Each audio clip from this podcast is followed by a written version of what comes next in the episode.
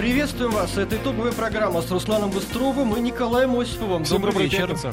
В ближайший час о самых заметных событиях уходящей недели. Российский оркестр в сердце древней цивилизации. Концерт в освобожденной Пальмире стал призывом к миру.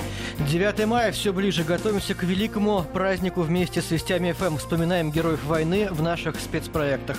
И ждем еще одной победы. Менее чем через два часа матч Россия-Чехия. Первый, казалось бы, ничего пока не значащий, но соперничество с чехами всегда было особенным и для хоккеистов, и для болельщиков. Коррупция в полиции по-американски. И такое бывает. Признание беглого офицера полиции, который пошел по дороге Сноудена, прилетел в Россию, чтобы рассказать о беспределе на своей прежней работе. И ученые хотят воскрешать мертвых. Пугающий эксперимент из длительной комы хотят вывести 20 пациентов. Все они признаны умершими. Что за странные опыты, разберемся в нашем эфире. Ну и снова шнур. Очередной интернет-хит песня про Питер. И снова очередной скандал. Послушаем, оценим вместе с вами. Наш СМС-портал СМС-портал, да. 5533, пожалуйста, в начале слова «Вести», а также WhatsApp а, плюс 7903 170 6363. Ждем, пишите. Вам слово, маэстро. Так предварил грандиозное выступление российских музыкантов в Пальмире президент Владимир Путин. Уникальный концерт, освобожденный от террористов древний город, руины амфитеатра, сцена и зрители посреди пустыни. Маэстро Валерий Гергиев назвал это выступление призывом к миру. Коллектив специально прибыл в Пальмиру, чтобы дать там концерт. На сцене также теперь уже известный виолончелист Сергей Ралдугин, скрипач Павел Миляков. Его выступление было первым. Это было очень пронизывающе. Развалины Пальмиры, пустынная тишина амфитеатра и одинокий голос скрипки. Давайте послушаем.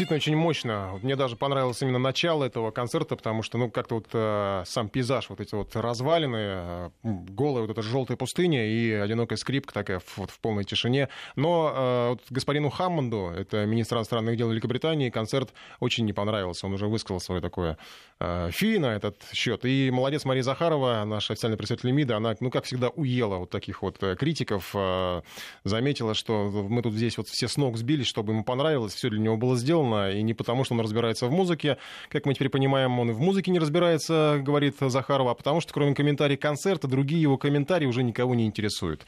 Ну и э, как бы все это на том фоне, что, допустим, э, представитель Госдепа США Марк Тонер заявил, что никогда не будет выступать с осуждением того, что оркестр выступил в пострадавшем от войны городе. Ну, действительно странно вот как-то критиковать такие м, мероприятия, да, тем более, что ну, они исключительно гуманитарные. Я с тобой полностью согласен. Искусство вне политики. Абсолютно. Это прекрасно, когда приезжают музыканты, они не декларируют ничего, они не призывают ни к чему, они просто э, свою музыку исполняют, они просто поднимают дух, они на Я фоне бы- этих да. развалин и руин. Так что я не знаю, что тут могло не понравиться. Я бы еще это отдал должное потрясающе. вот ребятам, э, которые организовывали вот эту трансляцию, потому что, ну, представляешь, в пустыне организовать, э, вот снять звук, там, конечно, ну, понятно, что, может быть, ну, звук может отличаться, конечно, от х- хорошего помещения, да, настоящего, там, предназначенного для прослушивания такой музыки, но организовать все это, передать звук, э, вот эту вот атмосферу, ну, картинку понятно, там, ну, наши коллеги, они это, э, профессионалы, Знают в конце толк. концов, знают, да, но вот именно э, в, та- в таком качестве все это просто потрясающе, я считаю. И это же все очень быстро организовывалось. Да. Буквально там за несколько, за сутки, На, за на коленке, можно сказать, Да. да? ну.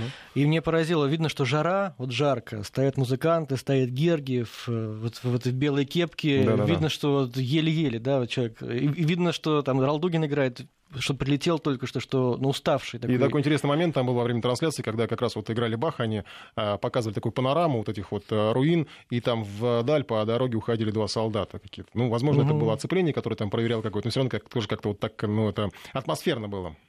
Ну и надо вспомнить, конечно, что для господина Гергиева это не первый подобный концерт в Южной да, Осетии. Да, Помните, Южной Осетии. в 2008 году, когда были бомбардировки со стороны Грузии, а, после того, как война эта, к счастью, молниеносная закончилась, благодаря э, российским миротворцам.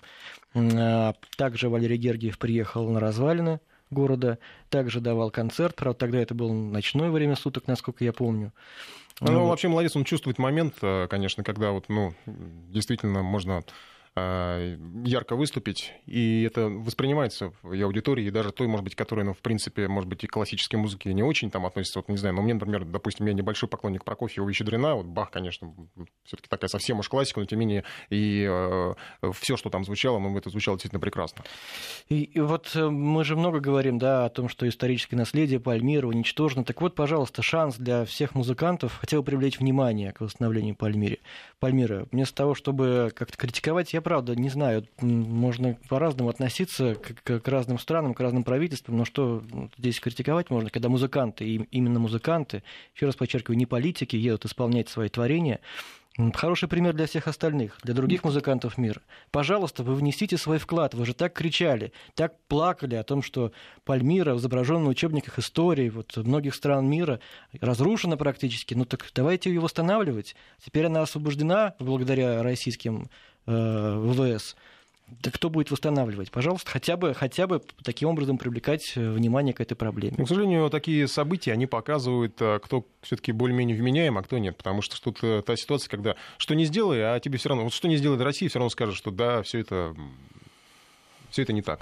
А, ну и вот как раз обозначают а, все-таки людей, а, там, да, как вот представитель Госдеп США, которые более-менее все-таки меняемы, способны как-то трезво оценивать я, ситуацию. Я допускаю, что в политике там могут быть двойные стандарты. Наверное, это неизбежно. Наверное, идеалисты те, кто считает, что этого не должно быть и никогда не будет.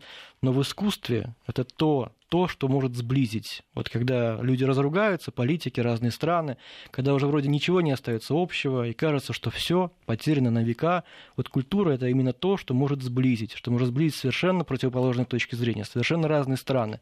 Очень бы хорошо, конечно, чтобы это понимали все. Причем, конечно, можно было бы, наверное, там сказать о каком-то там пиаре, что кто-то пытается пиариться на вот этом. Но тут как раз Гергиев такая фигура, которой, по-моему, абсолютно никакой пиар не нужен. О пиаре мы поговорим в конце нашей программы, э, тоже музыкальная тема. Но тут как раз такая история, когда ну, э, он не нуждается, он как раз сам, явля... он сам является рекламой того или иного события. Да, так что, на наш взгляд, э, концерт получился замечательным. Это совершенно, абсолютно правильная акция. Главное, что это вне политики, это за искусство, это за восстановление Пальмиры. Так что спасибо маэстро и спасибо всем тем музыкантам, которые принимали участие в этом непростом, конечно, концерте, так вот наспех организованном, но получившемся, на мой взгляд, достаточно хорошим, качественным, духоподъемным зрелищем. Ну а мы идем дальше. Россия готовится отметить главный праздник – День Победы. Завтра утром на Красной площади состоится генеральная репетиция военного парада. По брусчатке перед Кремлем пройдут более 10 тысяч военнослужащих, свыше 100 единиц вооружений и военной техники. Изюминка обещает стать сводный расчет женщин-военнослужащих. Они впервые примут участие в праздничном действии. Сам парад, как обычно, начнется 9 мая в 10, в 10 утра. Все происходящее на Красной площади будет транслироваться на специальных экранах, которые установят в местах массовых гуляний в Москве. Там же можно посмотреть более двух часов уникальных кадров военной кинохроники, архивные фотографии и кинофильмы о войне. Завтра же в некоторых странах мира стартует акция «Бессмертный полк». Колонна формирует в США, Канаде, Австралии, Черногории, Таджикистане, Индонезии, Узбекистане. Ну, это, конечно, не полный список. Поддержал «Бессмертный полк» и Евросоюз в лице Нидерландов, Мальты, Испании, Польши, Греции, Хорватии, Италии, Швеции и Латвии. Каждая страна мира проложила свой маршрут. Так, в Италии колонна пройдет по Славянской набережной в Венеции в Испании будет двигаться по улицам прибрежной территории Коста-Браво, а в Нью-Йорке над участниками акции будет лететь самолет с 30-метровой георгиевской лентой. В России шествие с портретами участников Великой Отечественной войны состоится 9 мая, начало в 3 часа дня у метро «Динамо». Ну а теперь о том, что приготовила ко Дню Победы наша редакция. Давайте несколько слов об этом скажем. Ну, во-первых, уважаемые наши радиослушатели, вот то, э, то, о чем мы сейчас вам рассказали, это бессмертный полк, это парад Победы. Все это вы сможете услышать в прямом эфире нашей радиостанции 9 мая. Э, в 10 утра, как обычно, мы начнем трансляцию парада Победы. По началу, но ориентировочно это в 3 часа дня, начнем трансляцию бессмертного полка. Все наши корреспонденты будут на точках, все самые последние подробности будем вам сообщать и по возможности возможности, насколько это вообще на радио возможно, будем передавать вам картинку. Так что где бы вы ни были в этот день 9 мая, куда бы вы ни поехали, там за город или еще куда-то, вы всегда можете включить Вести ФМ эм и узнать, что именно сейчас происходит в Москве. А происходить будет много чего, кроме уже упомянутого бессмертного полка и парада, там же встречи с ветеранами и другие интересные мероприятия. Большая программа, у нас и материалов много в общем, подготовлено, да. интересных материалов. Э, ребята наши действительно поработали. А, и тоже будут включения, естественно, с утра э, от точек, где люди собираются собираются, будут смотреть парад, потом, естественно, бессмертный полк, и, естественно, сам парад непосредственно, у нас будет и трансляция большая. А, и так что программа очень насыщенная, и э, очень много рубрик, приуроченных к этой войне, да. тебе, наверное, это лучше известно даже. Короче говоря, вы, рабо... вы э, отдыхаете, мы работаем. Мы э, в 9 мая в режиме обычного буднего дня все будем здесь на месте для того, чтобы вам сообщать последние подробности о том, что происходит. Ну а что касается, да, наших рубрик, мы очень старались со всех сторон осветить День Победы, годы. Ну, давайте несколько я вам перечислю, хотя вы, я думаю, я надеюсь, уже слышали, поскольку рубрики со среды уже идут у нас в эфире. Во-первых, это рубрика «Наш батальон». Мы решили сформировать свой батальон бессмертного полка. Наши ведущие рассказывают, рассказывают о своих э, дедах, прадедах, других родственников, которые воевали. Наши ведущие, корреспонденты, сотрудники а, рассказывают воспоминания детские об этих людях, о том, что они рассказывали, о том, как они воевали. Э, это такая небольшая рубрика, которая идет у нас в течение дня, каждого дня, перед Днем Победы. Мне кажется, это очень так, тоже важно. Что... Ты знаешь, а я вот я как-то не решился записывать про свою семью. А, не знаю даже почему, может, я неправильно сделал, просто получилось так, что у меня э, дед воевал в Первую мировую войну. А, и на Вторую мировую его Великую Отечественную просто не взяли, потому что у него были прострелены ноги. Там, конечно, можно было, наверное, какую-нибудь историю рассказать. То есть он был ранен еще на, на Первой мировой, поэтому он Второй мировой он занимался тем, что ловил бандитов, а, работал в ГПУ. Угу. Но, может быть, как-нибудь следующий бессмертный полк. Ну, слушай, ну, ты уже рассказал. Расскажем, да, частично. Я, я, к сожалению, вот у меня дедушка ушел рано, в 91 году, и как-то он совершенно не любил рассказывать о войне. А теперь мне, конечно, так жалко. Вот так хочется обсудить сегодняшние политические события, да, когда я уже там стал журналистом. Мне так хочется поговорить и узнать его мнение. С диктофоном записывать надо. Но, к сожалению, его уже нет в живых, и я не могу ничего рассказать, где он воевал. Он мало рассказывал. Знаю только, что дошел он до Берлина. А еще одна наша рубрика – это не фронтовые подвиги. Конечно, э, ковалась победа не только на боевых, на полях сражений, но и в тылу. Э, спасали люди зоопарки, спасали театры, спасали цирк. О том, как это происходило. Это небывалые, уникальные, трогательные истории с подробностями. Странно, столько лет прошло со Дня Победы, но до сих пор как-то на детали не обращаешь внимания. Но благодаря вот нашим э, корреспондентам, нашим сотрудникам, которые эту рубрику подготовили, они фронтовые подвиги, можно узнавать о том, как спасали э, различные вот учреждения культурные во время войны. Хотя, как оказалось бы, вообще было ни до чего. Да какой там зоопарк спасать в Петербурге, когда ну, есть было нечего. Э, жизненный опыт наших корреспондентов, которые сами в разное время были связаны с теми или иными, опять же, культурными учреждениями, в том числе вот, вот Саша Писарева, да, да, у нас когда-то работала в питерском зоопарке, и там есть музей, она мне рассказывала недавно, посвященный блокаде. Там а, рассказывать о том, как спасали животных во время блокады, как э, бегемота спасали. Это что-то вообще не, не, просто ну, невыразимое. Казалось бы, это, наверное, может быть, даже как-то комично звучит, но на самом деле все-таки, когда речь идет о войне, но это воспринимается совершенно иначе. То есть, когда да. ты заявляешь эту тему, кажется, что что-то, наверное, такое, ну, какое-то забавное, а на самом деле все совсем не так. Еще одна рубрика это именно победы. Здесь мы даем а, архивные записи а, интервью разных участников Великой Отечественной войны, ну, именитых участников которые вспоминают о том, как они воевали, как ковали победу. Да и не только именитых, там есть, в общем-то, люди, которые, может быть, не, не, не так широко известны, но тем не менее. Да, мы нашли это все в интернете, в наших архивах, как-то обрамили с помощью текстов. Так что тоже, пожалуйста, послушайте. Это вот из первых рук о войне, от тех людей, которые воевали на фронте. Военный паек, еще одна э, наша рубрика о том, чем питались во время войны, чем питались, питались в тылу, чем питались, питались на фронте. Даже есть рецепты прям отдельные. Сегодня, кстати, была история по поводу блокадного хлеба. Угу. Появилась какая-то акция да. из печи. Кто-то пек по рецептам во войны, угу. но блокадники как бы сказали, что все совсем не так, потому что вот хлеб, который вы испекли, он не такой. Там был все, все было гораздо хуже, гораздо сложнее. Он был там чуть ли не как, не как глина, там была только корка, внутри жидкий. То есть это немножко не так. То есть он не настоящий блокадный все-таки. Но мы все-таки попытались восстановить эти рецепты, так что если хотите, а я надеюсь, что вы этого хотите, послушайте либо в нашем эфире, либо на сайте, там уже большой-большой раздел формируется, посвященный Дню Победы. А, так, и э, безымянная высота, вот что хотелось бы еще отметить, потому что мы знаем о великих сражениях, там Сталинградская битва, Ржевская и так далее, но не очень хорошо знаем и задумываемся о маленьких городах, о маленьких поселках, о том, что же там происходило. А в этих маленьких городах, на этих так называемых безымянных высотах, тоже, тоже люди совершали подвиги, просто нечеловеческие подвиги. Мы попытались это все поднять, э, раскопать, добавить и вам рассказать. Отдельно хочу я отметить здесь э, Бежеск в Тверской области, который находится город. Если вы помните, по прошлому году я готовил большой такой материал о Николае Яченке. Это Яченко, который жил в городе Бежецке, человек, который прошел три концлагеря. Он провел в лагерях тысячу дней, просто тысячу дней ада. И потом, вернувшись в Бежеск, он создал у себя в огороде сад памяти, вырезал из дерева различные фигурки, какие-то монументы, посвященные лагерной тематике. Это действительно огромный такой мемориал. И вот недавно Николая Федоровича не стало, а, к сожалению, и стал вопрос, что делать с этим садом памяти. Я поехал туда еще раз в прошлом году в Бежецк посмотреть, что же там происходит. И в итоге сад памяти решили спасать, они решили местные власти и семья Николая Федоровича поместить э, мемориал в Дом культуры, отреставрировать его.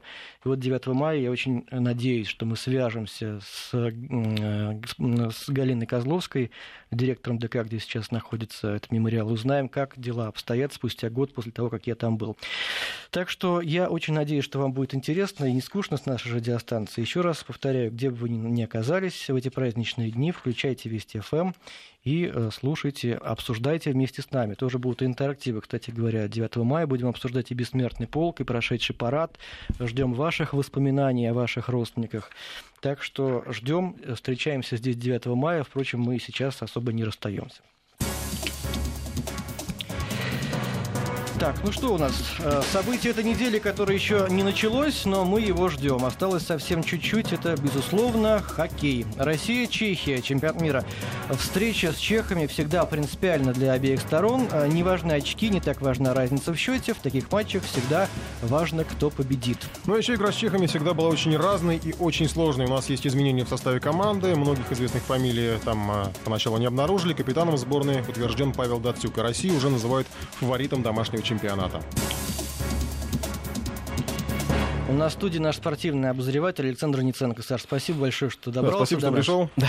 Вот, потому что у тебя сегодня трансляция, вернее, даже не трансляция, а ты будешь комментировать этот матч в режиме онлайн на радиостанциях Вести ФМ и Маяк. Начнется спасибо он... тебе от всех, кто да. этим пятничным вечером будет за рулем, в машине, кто да, не доберется да, до экранов. Да. Я просто хочу добавить, что единственное, это опыт уже не первого чемпионата мира. И мы в прошлом году при Кармере как следует все матчи сборной России откомментировали. Она дошла до финала, насколько э, все помнят. Поэтому надеюсь, ну, что... Ты хочешь сказать, что в том числе благодаря, Намек твоим, понятен. благодаря твоим комментариям теперь мы знаем, кто Да, мы вместе с Колей Саприным поработаем сегодня с удовольствием. У нас 8, да, начинается, сразу скажем? 8.15. Да, 8.15 начинается матч, но трансляция начнется, конечно же, в 8. То есть вы не уедете ну, после мы матч, не... даже если вы едете в машине, включаете «Маяк» или «Вести ФМ», вы все узнаете. А, да. кстати, пока мы будем о матче разговаривать, может быть, я задам слушателям вопрос. Как вы думаете, кто сегодня победит? Э, Россия все-таки или Чехия? На 5-5-3-3 ну, в начале слова такие вопросы нашим слушателям задавать, я а не что? знаю. Это... Александр Ниценко воспитал уже наших слушателей. Знаешь, у меня была история в восьмом году, когда был чемпионат, когда наши да, с канадцами евро, играли. Евро. Ты про евро? А, нет, Ой, чемпионат евро, мира. Когда наши впервые с 93 -го года выиграли, э, вообще выиграли, стали чемпионами, я сидел э, в э, спортбаре, смотрел чемпионат, рядом со мной сидел какой-то противный дядька, который весь вечер ворчал, что победят канадцы, победят канадцы. И когда Ковальчук начал... И даже предлагал мне спор на какие-то бешеные деньги, которых у меня даже с собой не было. То есть там он такой прям вот был провокатор, так. провокатор. На меня посматривали соседи. Я сказал, что команда с тренером по фамилии Хичкок победить не может в этом матче. Тренер был у канадцев тогда Хичкок. В итоге Ковальчук совершил чудо тогда. Он забросил эту шайбу решающую, там в овертайме, по-моему, да, Саш помнит, наверное. Да. И победил. К тому моменту уже этот противный дядька ушел. Не так хотелось посмотреть ему в глаза, но он ушел где-то уже с овертайма. То есть ты мог бы выиграть или что? Мог бы, да, но у меня не было что поставить, понимаешь? Он там какие-то суммы называл астрономические. То ли богатый, то ли, я не знаю, то ли, типа, то ли украл где-то, я не знаю. Так, Давай Саша, по сегодняшнему на матчу. Что мы что сегодня ставить, ставить-то будем, да? На что мы сегодня будем ставить? Э, хороший вопрос. Э, сборная России не доукомплектовала свою заявку. Мы дозаявили всего 20 человек, 25 э, всего будет заявка. Мы ждем пополнения из Национальной хоккейной лиги. Чехи, в общем, тоже поступили примерно так же. Не хотел бы утверждать, что для нас матч с чехами станет легкой прогулкой. Абсолютно это будет не так. Чехия, команда, которая трижды в этом году на Евроторе нас из четырех случаев обыграла. Это пугает? Ну, это не пугает. Опять же, чемпионат мира это совершенно другой турнир, но это, скажем, такая информация для размышления. Плюс, если вспоминать наши последние матчи на чемпионатах мира, да, в последнем э, поединке мы их обыграли. Последняя была встреча в 2010 году, тогда сборную Зентула Белединов возглавлял, и мы обыграли чехов 2-0 в группе и дошли до финала, выиграл или золото, но э, достаточно вспомнить, что до этой победы мы три раза подряд проиграли, в том числе в финале чемпионата мира 2010 года а со счетом 1-2. Поэтому и после этого проиграли 4-7, когда Вячеслава Быкова снимали с позором. Э, тоже был этот матч, матч за третье место, который мы тоже проиграли. Поэтому Чехия команда очень непростая, но э, я бы всех призвал не делать никаких далеко идущих выводов по первым матчам. Объясню почему. Дело в том, что чемпионат мира это матч, э, вернее, это турнир по большому счету одного матча, одной четвертой финала. Ты в одной четвертой ты выиграл этот матч, и, и ты, да, и ты на 75% в медалях. А вот если ты проиграл, то безусловно любая команда, которая ставит перед собой задачу побороться за золото или за любые медали, это провальный результат. Поэтому э, надо понимать, что групповой турнир, особенно для нас, в той ситуации, в которой сейчас оказалась сборная России, я сейчас о нее подробно коснусь, вот, э, по полочкам разложив, да, для наших болельщиков, э, это ситуация, которая позволяет нам готовиться к этому э, матчу 1-4 финала. Почему? Во-первых, э, у Вашингтон... есть какие-то запас какой-то у Знарка секретный? Вот, я сейчас раска... я как раз к этому и хотел перейти. Вашингтон, где играет Александр Овечкин, проигрывает Питтсбургу 1-3. Завтра они играют э, матч очередной в Кубке Стэнли, и если Питтсбург э, выигрывает, и, скорее всего, выигрыш 1-3, а серия до 4 побед, у Питтсбурга много шансов пройти дальше, у нас освобождается Александр Овечкин, э, Кузнецов и Орлов. Орлов защитник, Кузнецов центральный нападающий, это очень дефицитная для нас позиция в нашей сборной, и Овечкин. Овечкина никому представлять не надо. Человек, который по 50 шайб за сезон забивает в Национальной хоккейной лиге, не нуждается в дополнительных представлениях. Следовательно, мы докомплектовываем эти ребята заявки, и тогда мы по составу действительно становимся командой э, абсолютно топовой на этом чемпионате мира. Плюс, не забывайте, дорогие друзья, э, главный турнир для большинства звезд этого года это Кубок мира, который пройдет в Торонто в сентябре. Поэтому очень много отказников из топовых игроков на этом чемпионате мира. У шведов, например, 30 человек из Национальной хоккейной лиги просто не приехали на этот турнир. Поэтому я, вот я посмотрел составы вчера, окончательные заявки предварительные, и могу сказать, что по составу на этом турнире бороться за золотые медали будут три команды команды, на мой взгляд, явно. Россия, Финляндия и Канада. Финляндия привезла шикарный вообще состав, причем укрепила его ребятами, которые э, этой зимой в новогодние праздники, вы знаете, молодежный чемпионат мира идет, как раз финны играли Конечно. дома, и они его выиграли. И выиграли в финале у сборной России, но при этом проиграли и в группе. И вот из этой сборной приехало три человека. Вот, восходящие звездочки. Канада привезла состав слабее пражского, который в прошлом году э, катком прошел по всем. Там были счета 10-0, 10-2, угу. 6-0, да, и в финале нас они обыграли тоже 6-1. Там был состав уровня олимпийской сборной. Сейчас состав менее звездный. Этот состав слабее, чем пражский, но сильнее, чем минский. Чемпионат мира два года назад был в Минске, мы его выиграли. Канада там в 1-4 финала поскользнулась и поехала домой.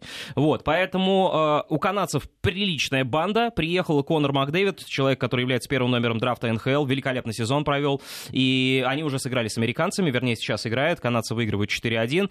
Вот. Э, что касается остальных сборных... Какие-то я... серые лошадки вот есть, потому что, ну, допустим, раньше, когда Швейцария американцы... когда-то была слабой командой. Нет, нет, нет, американцы давно... это темная лошадка, команда, которая без звезд в прошлом сезоне, дош... Э, в прошлом, э, на прошлом чемпионате мира в Праге дошла до полуфинала четвертьфинала, где проиграла Россия 0-4, и выиграла у чехов, хозяев турнира, североамериканцы, которые обычно не настраиваются на матчи за бронзовые награды, они выиграли в сухую этот матч, по-моему, 3-0, а, вот, без звезд. Э, приличная команда, как всегда, есть ребята из университетов, студенты над ними шутят, но эти самые студенты, это те ребята, которые в следующем году уже в НХЛ будут играть. Mm-hmm. И плюс они привезли будущего номера, первого номера драфта, Остана Мэтьюза, человека, который вот сегодня в том числе играет, который отыграл в Швейцарии сезон, отыграл не просто вот отыграл, а там по 50 очков набирал за сезон. То есть э, это очень интересно. Что касается всех остальных, э, очевидно, что у России группа слабее, вернее, группа слабее, чем та, которая играет в Питере. По большому счету у нас два топовых соперника. Чехи, с которыми мы начинаем, и шведы, которыми мы Конце, заканчиваем. Да. Дальше Казахстан, команда, которая борется за выживание. Швейцария, Дания, Норвегия. В общем, все это... Швейцария слабая на этом турнире. Да, нам, возможно, там какие-то, может быть, локальные сенсации будут, но я, честно говоря, не представляю, что мы можем сделать с нашим составом, если мы не займем, например, два первых места в нашей группе. У нас бывала проблема, что команда со слабыми составами, когда играла против слабых команд, она расслаблялась, в итоге потом та же Швеция Никаких может... проблем у Знарка с этим нет. Ну, слава богу, что да. Знарок в чемпионате мира в Минске выиграл Знарок все матчи, абсолютно все, от начала до конца. На прошлогоднем чемпионате мира в Праге мы проиграли американцам в группе, потом в полуфинале их обыграли 4-0 и проиграли финнам по булитам.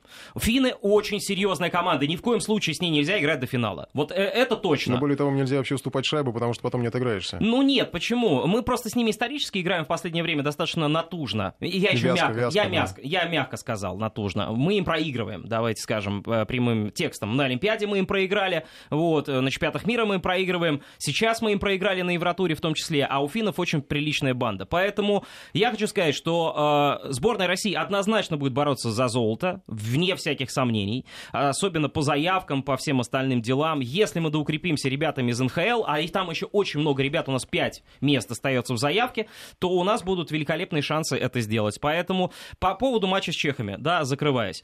А, я думаю, что в этом матче, поскольку составы не укомплектованные, не очень сыгранные, будет, э, как мне кажется, больше трех заброшенных шайб. Эта встреча может закончиться 3-2, э, 4-3. Мне кажется, она получится веселой, потому что можно будет отыграть все это. То есть эта встреча ни на что не влияет. Можно не проиграть, но она не обязывающая. Да. Еще раз повторяю, 7 матчей в группе к четвертьфиналу. Можно подготовиться. Так вот, мне кажется, что эта встреча, скорее всего, будет веселой. Кто-то в ней победит с разницей в одну шайбу. Я не думаю, что будет какой-то сумасшедший разрыв. Но ответственность, ответственность наша и то, что нам нужнее, потому что мы дома, мне кажется, должно сказаться в нашу пользу. Но это не прогноз, это мои ощущения, Спасибо ожидания. большое, Александр Яценко. Саша, уходя, не, уходя, не забудь свой шар предсказаний. Здесь на столе у нас, э, да, 8 часов вечера, после 8 трансляция прямая, э, вернее, все будем комментировать в прямом эфире. Все самое важное будете узнавать из радиостанции Вести ФМ и Маяк.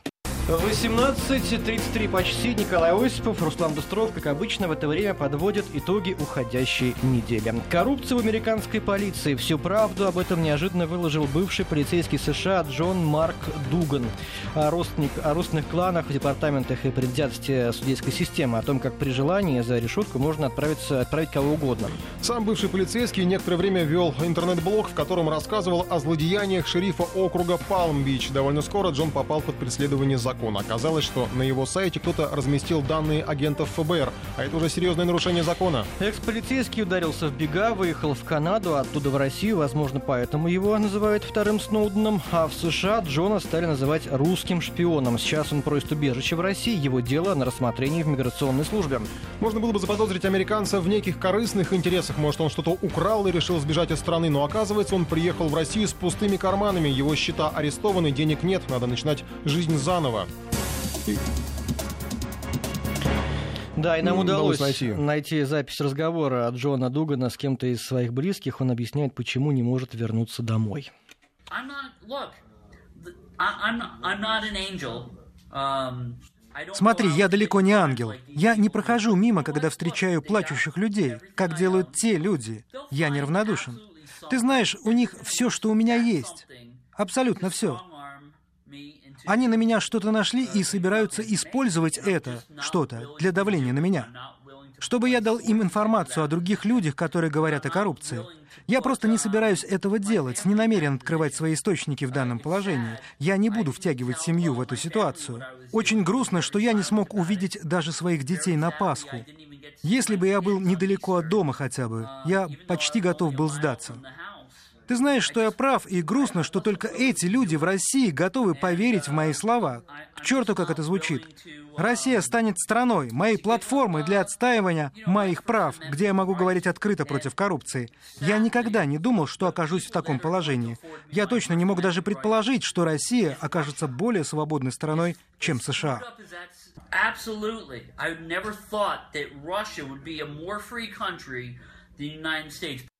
Ну, сейчас на связи со студией американист, профессор Высшей школы экономики Александр Домрин. Александр Николаевич, здравствуйте.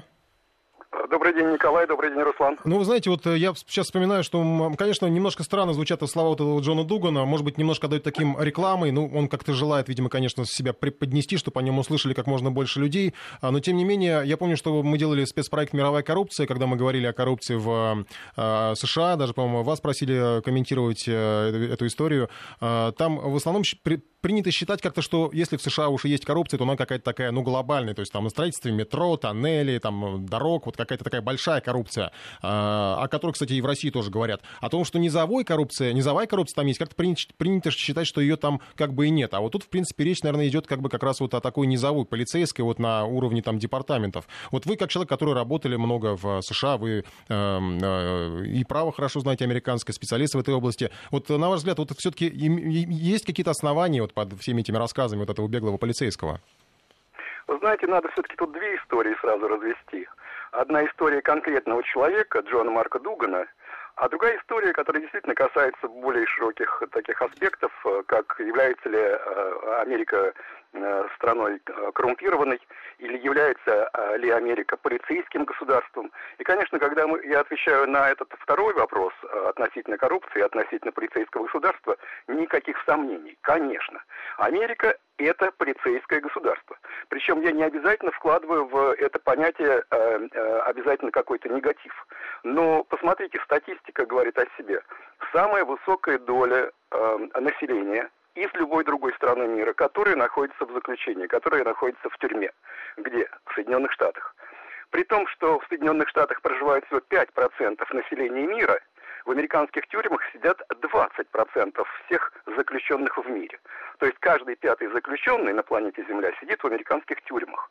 И, конечно, вы знаете, когда речь идет о, о, вот, о, об этой атмосфере слежки, об атмосфере э, э, контроля и надзора, за собственным населением, то эта атмосфера, конечно, она и порождает таких монстров, о которых, в частности, говорит этот э, американский полицейский в сегодняшней газете «Комсомольская правда». Ну, он, кстати, говорил о том, что, ну, вот, что якобы его вот сослуживцы там готовы были сломать жизнь людям каким-то, которые идут вот против полиции как-то или против властей. Мне сразу тут вспоминаются такие, а, кстати, американские фильмы, я сейчас, может быть, даже залезаю на территорию Антона Долина, но, тем не менее, 70-х, 80-х годов, когда вот э, какая-нибудь история герой, который против противостоит какому-нибудь там а, мэру города, бизнесу местному и вот коррумпированным судьям, полицейским. Но как-то с 70-х, 80-х годов вроде как бы, ну вот опять же, мы, наверное, жертвы стереотипов, при, пришло какое-то ощущение, что, может быть, там этого уже и нет, что вот сейчас как бы как раз вот э, США уже такого достигли некого такого правового идеала, да, а, но тем не менее, наверное, не стоит забывать, что вот эти все истории, они все-таки, наверное, были не просто выдуманы, а ну, основаны на чем-то, наверное, да, и, может быть, как раз история полицейского — это продолжение вот тех старых историй, о которых когда-то снимали, может быть, не очень хорошие фильмы. Совершенно с вами согласен, и, конечно, Антон Долин тоже подтвердит, и, конечно, такого рода фильмы снимались не только э, в 60-х, 70-х, ну, давайте вспомним не такой давний фильм, как «Американский гангстер», «American Gangster», mm-hmm. с Дензелом Вашингтоном в главной роли. Фильм-то ведь совсем недавний, э, хотя дело там идет о событиях 70-х годов, еще периода войны в Вьетнаме, когда в результате фактически тотальной коррупции в среди нью-йоркских полицейских, когда началась чистка. Уволили порядка 90% э, э, этих полицейских. Но тогда не было еще такого тотального контроля, как, который сейчас в Америке существует, особенно после 11 сентября 2001 года. Э, поэтому, собственно, удивляться нечему. Но я хотел бы сразу заговориться, что пока, что касается самого этого американца, Джона Марка Дугана, все, что мы о нем знаем, мы знаем с его слов. Я прекрасно помню, сколько мерзавцев, сколько мошенников из нашей с вами страны получили статус беженца в каких-то других странах. Да, тут тоже а, ассоциация, конечно, возникает, безусловно, да. Конечно. Тут они, значит, у нас на родине и за демократию боролись, вот, и якобы пострадали. А вы посмотрите на людей, у которых просто руки по локоть в крови, которые тоже статус беженца получили, и, или в Англии, как Ахмад Закаев, или Илья, Ильяс Ахмадов в Соединенных Штатах, или, опять-таки, смотрите, братья Царнаева, которые взорвали бостонский марафон, тоже ведь они как, как беженцы э, от э, э, тоталитарных репрессивных режимов вроде российского приехали в Соединенные Штаты. Поэтому, что касается самого Джона Марка Дугана, надо разбираться, э, надо разбираться объективно. Если это правда, все, что он сказал, если действительно э, э, э, то, что он говорит о себе, э, э, действительно, так, э, действительно является правдой, то надо давать ему беженца. А, а если... а, а не потеряем ли мы больше, чем приобретем от этого? Ну, вот и так напряжение большое с Соединенными Штатами. Зачем еще нам такой ну, человек? Сноуден он не переплюнет, я думаю. Э, я не думаю, что, э, знаете, если давать кому-то статус беженца, я прекрасно понимаю ваш аргумент, э, что этот статус беженца нужно давать только из-за того, что чтобы пропиариться, только для того, чтобы заявить о том, что Россия более свободное государство, чем Соединенные Штаты Америки. Но это совершенно нормальная ведь процедура, которая, которая существует в любой другой цивилизованной стране мира. Если та информация, которую о себе дает э, Джон Марк Дуган, если она подтвердится, то это абсолютно нормальная правовая норма предоставить ему э, убежище. Если же, вот опять-таки, почему я говорю, что нужно быть очень, а, а, очень деликатным, очень осторожным, если же оказывается, что он выдает себя за кого-то еще, то тут, конечно, репутационные риски с нашей стороны могут оказаться Мне кажется, высокими. несколько в ловушке. Отдать его обратно США как-то вот не с руки в свете последних ну, наших ну, действительно надо разбираться, а, российско-американских отношений. Так что, видимо, придется. Миграционной службе, наверное, сейчас есть над чем заняться. Спасибо большое. Спасибо большое. Профессор Высшей школы экономики Александр Домрин был у нас на связи. А, ну и будем следить за судьбой Джона Дугуна. События из области научной фантастики. На этой неделе стало известно об эксперименте по воскрешению людей. 20 пациентов уже долгое время находятся в коме, их мозг мертв, но ученые хотят разбудить их. Национальный институт здравоохранения США официально дал разрешение на подобные опыты, то есть этический момент остался позади, теперь говорят о возможности отодвинуть границы смерти. Предполагается, что пациентам в течение двух-трех месяцев будут вводить специальные препараты со стволовыми клетками, будут проводить лазерную стимуляцию. После всего ожидается, что человек, официально признанный мертвым, вернется к жизни. Это наша мистическая страничка традиционная. Ну, еще любопытно, что возглавляет эксперимент американская специалистка Ира Пастор. Ее фамилия добавляет некие религиозные ассоциации во все происходящее. У нас на связи геронтолог, ученый биофизик Игорь Валентинович Артюхов. Игорь, здра... Игорь Валентинович, здравствуйте. Добрый вечер. Ну вот э, история... Ну, вот, без... Извините, я сразу вас поправлю. Ира Пастор — это мужчина. А, это мужчина. Спасибо, да, спасибо, что ну, вы правильно. Зовут, да. зовут его так. Существенно, ну, существенно. И, ну, еще да. более странно, мужчина по фамилии Ира, э, по, по имени Ира, э, с фамилией Пастор. Но, что менее, у них там происходит вообще? Что у них что, происходит? Как загнивающий запад совершенно. Но, тем не менее, вот по, по поводу вот, этих, вот этого оживления, ну, э, ну, действительно, это реально, что ли? Вот как-то не знаю. Ну, это мало того, что страшно, но уж насколько вот реально. Я понимаю, что вам, ученым, свойственен цинизм, как и нам, журналистам, но тем не менее. Значит, смотрите, во-первых, насчет э, цинизма, но я не вижу ничего циничного в том, чтобы э, спасти человека, который э, до этого считался мертвым. Э, что касается э, того, о чем, собственно, на мой взгляд, э, несколько преувеличены те сенсационные заголовки, которые э, в, во многих сейчас местах видно в газетах, там, насчет того, что собираются оживлять мертвых. Э, тут сразу какие-то ассоциации зомби возникают и так далее. Да, да, ну а как без них? Да, на самом деле, естественно, э, речь идет о том, что просто корректируется наше понимание, что э, считать границей между жизнью и смертью. Э, дело в том, что эта граница, она, в общем, достаточно размыта. И в разное время очень разное считали за признак наступления смерти. Вот долгое время считали остановку дыхания. Потом оказалось, что дыхание может остановиться, а сердце продолжает биться. Значит, там, в середине прошлого века еще учили в медвузах студентов, что смерть – это остановка кровообращения. Потом оказалось, что э, можно э, человека с остановившим сердце, может у него сердце снова запустить. Появилось понятие клинической смерти, так сказать, излечимой. Ну, то есть главное, как к вопросу относиться, понятно. Ну, что прогресс медицинский, безусловно, он есть, и как относиться к вопросу. А как технически-то все это вот возможно? То есть это какой-то, ну, мозг же ведь он все там потух. А вы знаете, сейчас принято вот в качестве этого критерия использовать так называемую смерть мозга, но это тоже очень расплывчатый критерий. И смерть мозга, когда человек там, э, не знаю, голову пулей пробил, и смерть мозга, когда у него остановилась электрическая активность мозга, это, в общем-то, э, разные вещи.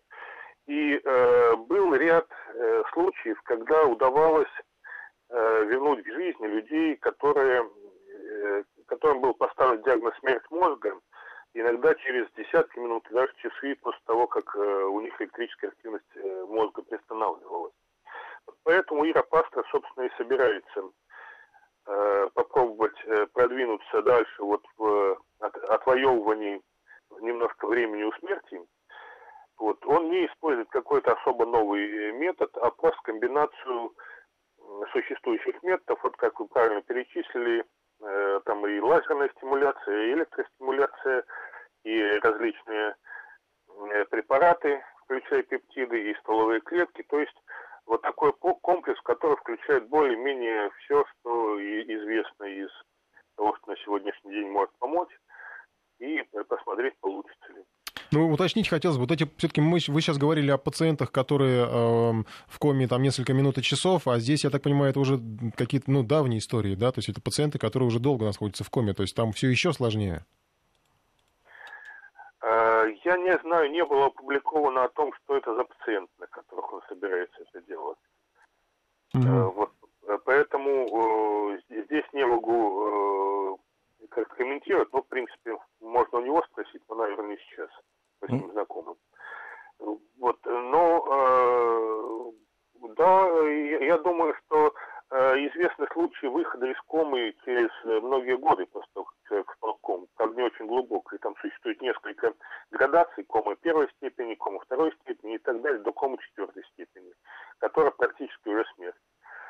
Вот. И я так понимаю, что э, речь идет о э, э, воздействии на э, пациентов разной степени комы с тем, чтобы э, стимулировать и максимально продвинуть вот эту вот, э, то есть четвертой степени, э, грань между четвертой степенью комы и смертью немножко отодвинуть. И самый главный вопрос, на ваш взгляд, это да. не шарлатанство? Э, я думаю, что нет. Почему это шарлатанство? Это принято серьезными американскими э, научными учреждениями к э, выполнению. Получится или нет, другое дело. Но даже если это не получится, это не значит, что это шарлатанство, потому что ну, наука вся двигается методом Игорь Владимирович, здесь мы подошли к этическому моменту, который вы немножко раскритиковали своей интонацией в начале нашей беседы. Но вот вы говорите о том, что есть случаи, когда человек долгое время находится в коме, потом выходит из этой комы.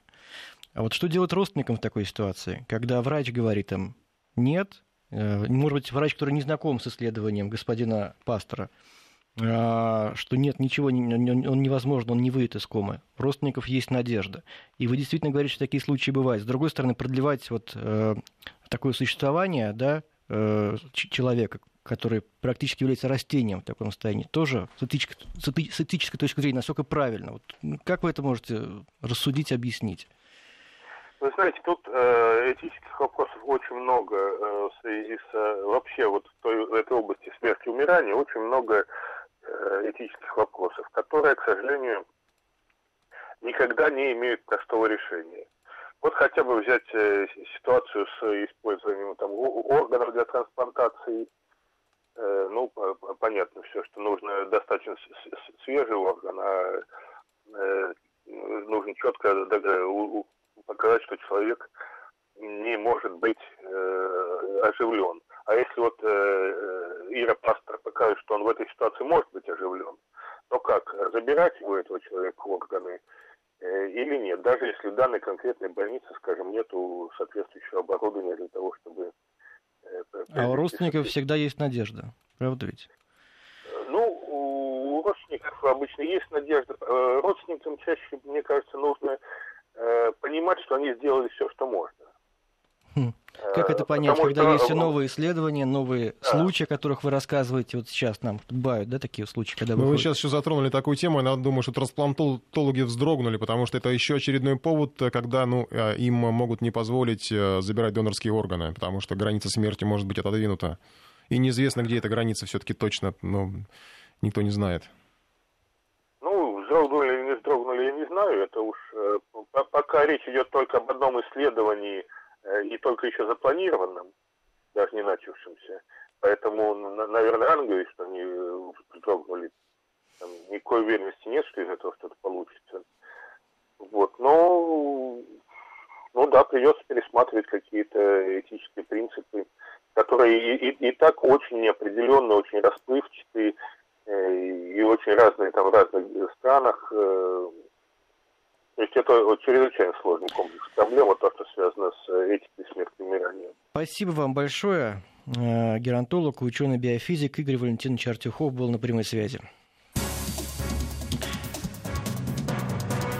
Другая тема. Музыкальный гвоздь этой недели. Очередной продукт группы «Ленинград» и абсолютно нецензурная композиция «Питер Пить». Новый клип наделал столько шума, что впору признать Шнура то ли профессиональным провокатором, то ли талантливым самым пиарщиком, а возможно и тем и другим. По сюжету песни офисный служащий, которого достал начальник, бросает все и уходит в загул. К нему по дороге присоединяется продавщица магазина, гаишник и таксист веселой компании гуляет до утра. Все сопровождается обильным распитием алкоголя на улицах Санкт-Петербурга.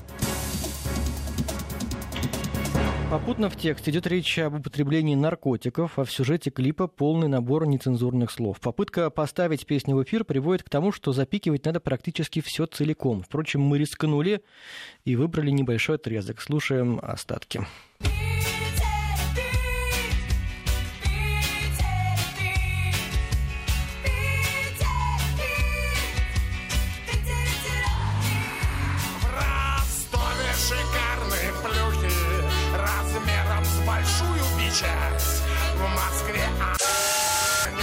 Как раз был стих.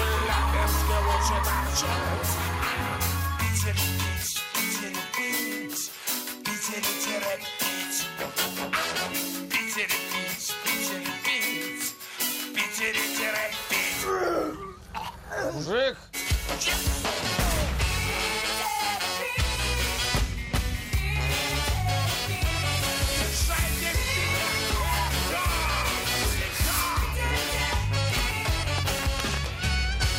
Ну, да. такая история. А вы как считаете, уважаемые наши радиослушатели, это пошлость или действительно творчество? 5533 в начале слова «Вести». Ждем ваших сообщений. Также на WhatsApp плюс 7903 170 63 63.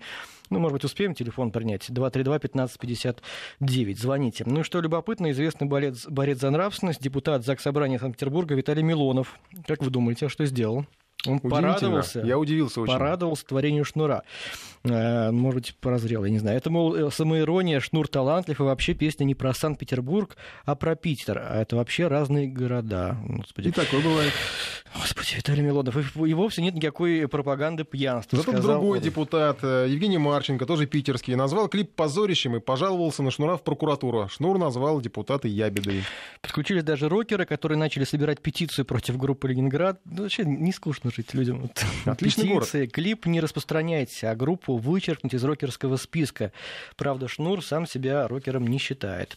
Ну и уже по традиции отметился Юрий Лоза, а, сказал, что Шнур это эстрадный бомж, якобы э, вот эта его эстетика, это нарушение запретов, создает иллюзию, что пытается переступить черту, и если он э, просто споет, то его никто не поймет. Ну, как обычно, в общем, Лоза был, естественно, в, в, в критике. Сейчас уже в последнее время не привыкать, что Лоза всех критикует, Но... Потому что критиковал он и Роллинг Стоунс. Я не ставлю я сейчас скромно, Шнура. Скромно напомню, на что у Шнура за последнее время это уже второй клип, да, такой, который надел много шума, помимо Лабутенов. Ну, вот, Очень э, хочется что... припомнить клип господина Лозы за последние там несколько лет, который тоже наделал хоть какого-то шума. Может быть, я просто Ты не, знаешь, ну тут как а, старый такой анекдот музыкантов есть, а, когда сидит молодой что-то пилит, пилит, там пилит, пальцы бегают, а подходит такой опытный, взял так, бом, этот молодой ищет, а я уже нашел. Понимаешь, он уже нашел дзен свой. Э, да, ну лоза действительно в последнее время стал ча- частым источником медиа-скандалов и активно включается во все споры. Многие на него набросились за критику роллингов, мол, сам-то что умеешь. Ну вот, пожалуйста, для тех, кто не слышал, лоза на английском языке.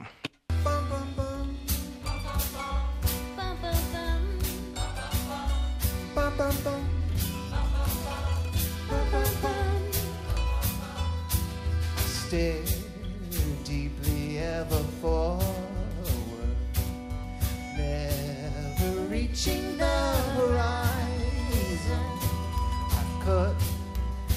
Every tie that held me. Now I belong to the sea. А, Исполнили эту Сейчас песню... припев. подожди. Да. Будет нелегким мой путь. Там содержание примерно то же самое. Самое, Да. что интересное, исп- э, перевели песню Марина Гутман и Пол Маккарти. Пол Маккарти. Пол ну, не хватает одной буквы, Это- чтобы... Это, это вот а, как китайские, там вот типа Филлипсов, они одну букву. Малоизвестные ребята, но, как видите, на самом деле, мне кажется, они сделали это достаточно вкусно в, таком, в рамках ресторанной музыки, молодцы. А у нас на связи Артур, который вот это даст оценку такому э, творческому Это наш слушатель, противостоянию. Артур. Добрый вечер. Да, добрый вечер, добрый ну вечер. что вы думаете? Ну, хотел да. бы... э, ну, на самом деле, если не вдаваться сами слова, да, которые действительно ненормативной лексики там очень много, но сама музыка, ну, лично меня очень радует. Зажигает, Потому что она веселая, заводная, танцевальная, да. Так, а я вам тогда сейчас смс почитаю. Блевотина, это про шнура, э, э, это дурдом, это мразь. Э, Пожалуйста, парируйте. Ну, хорошо, в, э, в караоке очень любят эту песню. Э, Вернее, не эту песню, да, она там свежая, но тем не менее творчество Шнура очень пользуется большой популярностью. То есть, э, ну тут же как, у нас свободная страна, не хотите, не слушайте. Тем более вдаваться в смысл тех песен иностранных иногда тоже, ну, зачастую просто не хочется, там еще больше лабуда. Просто мы этого не переводим, не все это слушают, всем это нравится. А если ну, взять перевести, то там тоже набор слов еще тот. Интересно, а кто-нибудь переведет А, Шнура на английский? оцените- Оцените именно как э, его не как поэта, а оцените его как, э, как музыканта, да. Ну, понятно. Ну, как музыканты там, в принципе, что там особенного? Там э, два прихлопа, три притопа, по а большому заводит, счету. а заводит. да. Лабутаны все хо- ходят по улицам, поют до сих пор. Уже прошло-то несколько месяцев. Однако Уже и же- Вокс ушла, да, и, а все понятно. Да, да. Ну, значит, умеет человек. А все остальное завистники, получается. А, ну, тут, э, Спойте знаю, лучше, будем петь вас. Тут, конечно, часто говорили в 90-е, ругали нашу эстраду. Я сейчас, опять же, не сравниваю никого ни с кем. а, Но говорили, что вот, ну какая у нас э, публика, в принципе, такая у вас эстрада, да? Там, когда вот эти были девчачьи группы, вот эти популярные, с которые безголосые совершенно. Тут, хоть, ну, Шнура, конечно, он тоже не певец, ахти какой, но тем не менее у него какой-то есть шарм свой, да, там. Да, Какая-то харизма, конечно. безусловно, есть. Вот. А тем более, что сейчас еще вообще парень, ну, скандал на скандале. Вот, э, вот эти вот таблетки для мужчин тут еще запретили, которые он рекламировал, да, сейчас я думаю, что он что-то такое должен, должен сочинить про вот эту историю. Ну, непременно, я считаю. Все-таки э, плодовитый же музыкант-то. Ну вот э, много очень наших слушателей критикуют, мягко скажем. Э, Неужели это может нравиться? Шнуров ничего приличного уже не может. Быдло. Ну, он таким примерно всегда был, знаете. Вот так все страной идем в будущее, стараемся, а тут один неадекват берет все и крушит. То есть у нас все получается замечательно, один неадекват все это а может, что он сокрушил? все вот, это в может принципе? сокрушить вот одной Нет, я как с песней. музыкальной точки зрения тоже не ценю такую, такую э, композицию, потому что они для меня лично неинтересны. Но тем не менее, что он сокрушил-то? Ну, есть спрос на его продукцию. А Вот, кс- кстати, у него там 3 миллиона просмотров, а у английской версии «Лозы» 14 тысяч на YouTube, я сегодня смотрел. Ну вот сейчас мы уже рассказали о лозе, теперь будет 15 тысяч. Я думаю, да. Да. Ну и что, еще давайте несколько сообщений, если на звонки есть. Есть звонок, Ренат на Давайте. связи, давайте быстренько. Добрый день, город Добрый день. Казань. Как Меня вам? зовут Ренат. Здрасте, как вам? Э, Слушал Шнура, но, в принципе, музыка у него неплохая, слава тоже зажигающая. Э, Наш отечественный рок-музыкант, в принципе, нужно... Ну вот вам слух не режет, вы привыкли к такой лексике. Ну, зачем? Тут по настроению, как бы, по эмоциям можно слушать. Э, Ну вот на нам пишут, что кто любит шашлык... Ой, господи, шашлык. Я уже думаю об этом. Я не могу не думать об этом. Кто любит шнура, тот быдло. Вы быдло? Ну, наверное, нет. Почему? Вы расслушаете как такие почему? пошлые Ну композиции. ты сейчас вопросы задаешь, как гопник в Бутове, я не Ну. знаю. Сюда иди, да? Зачем? У, каждого свое мнение. В принципе, музыка у него интересная. Тут слушать просто по настроению. Конечно, не в компании Леди там, Ну, в мужской компании очень даже музыка идет, мне кажется. Понятно. Спасибо вам большое. С наступающими. Не обижайтесь на меня. Я вас провоцировал по-доброму. Э, ну. Гротеск. Гротеск. Э, Пишет нам, вашу мать не нравится, не слушайте. Ну, в общем-то, как бы есть в этом, мне кажется, м, доля какого-то смысла.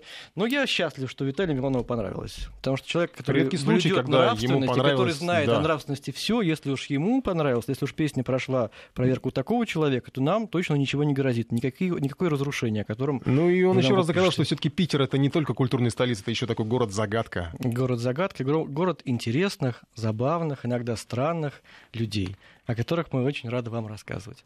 И всем хороших Ну выходных. что, друзья, спасибо. Как обычно, мы встречаемся с вами 9 Все мы здесь на работе. День Победы. Следите вместе с нами. За сегодняшний вечер вам огромное-огромное спасибо.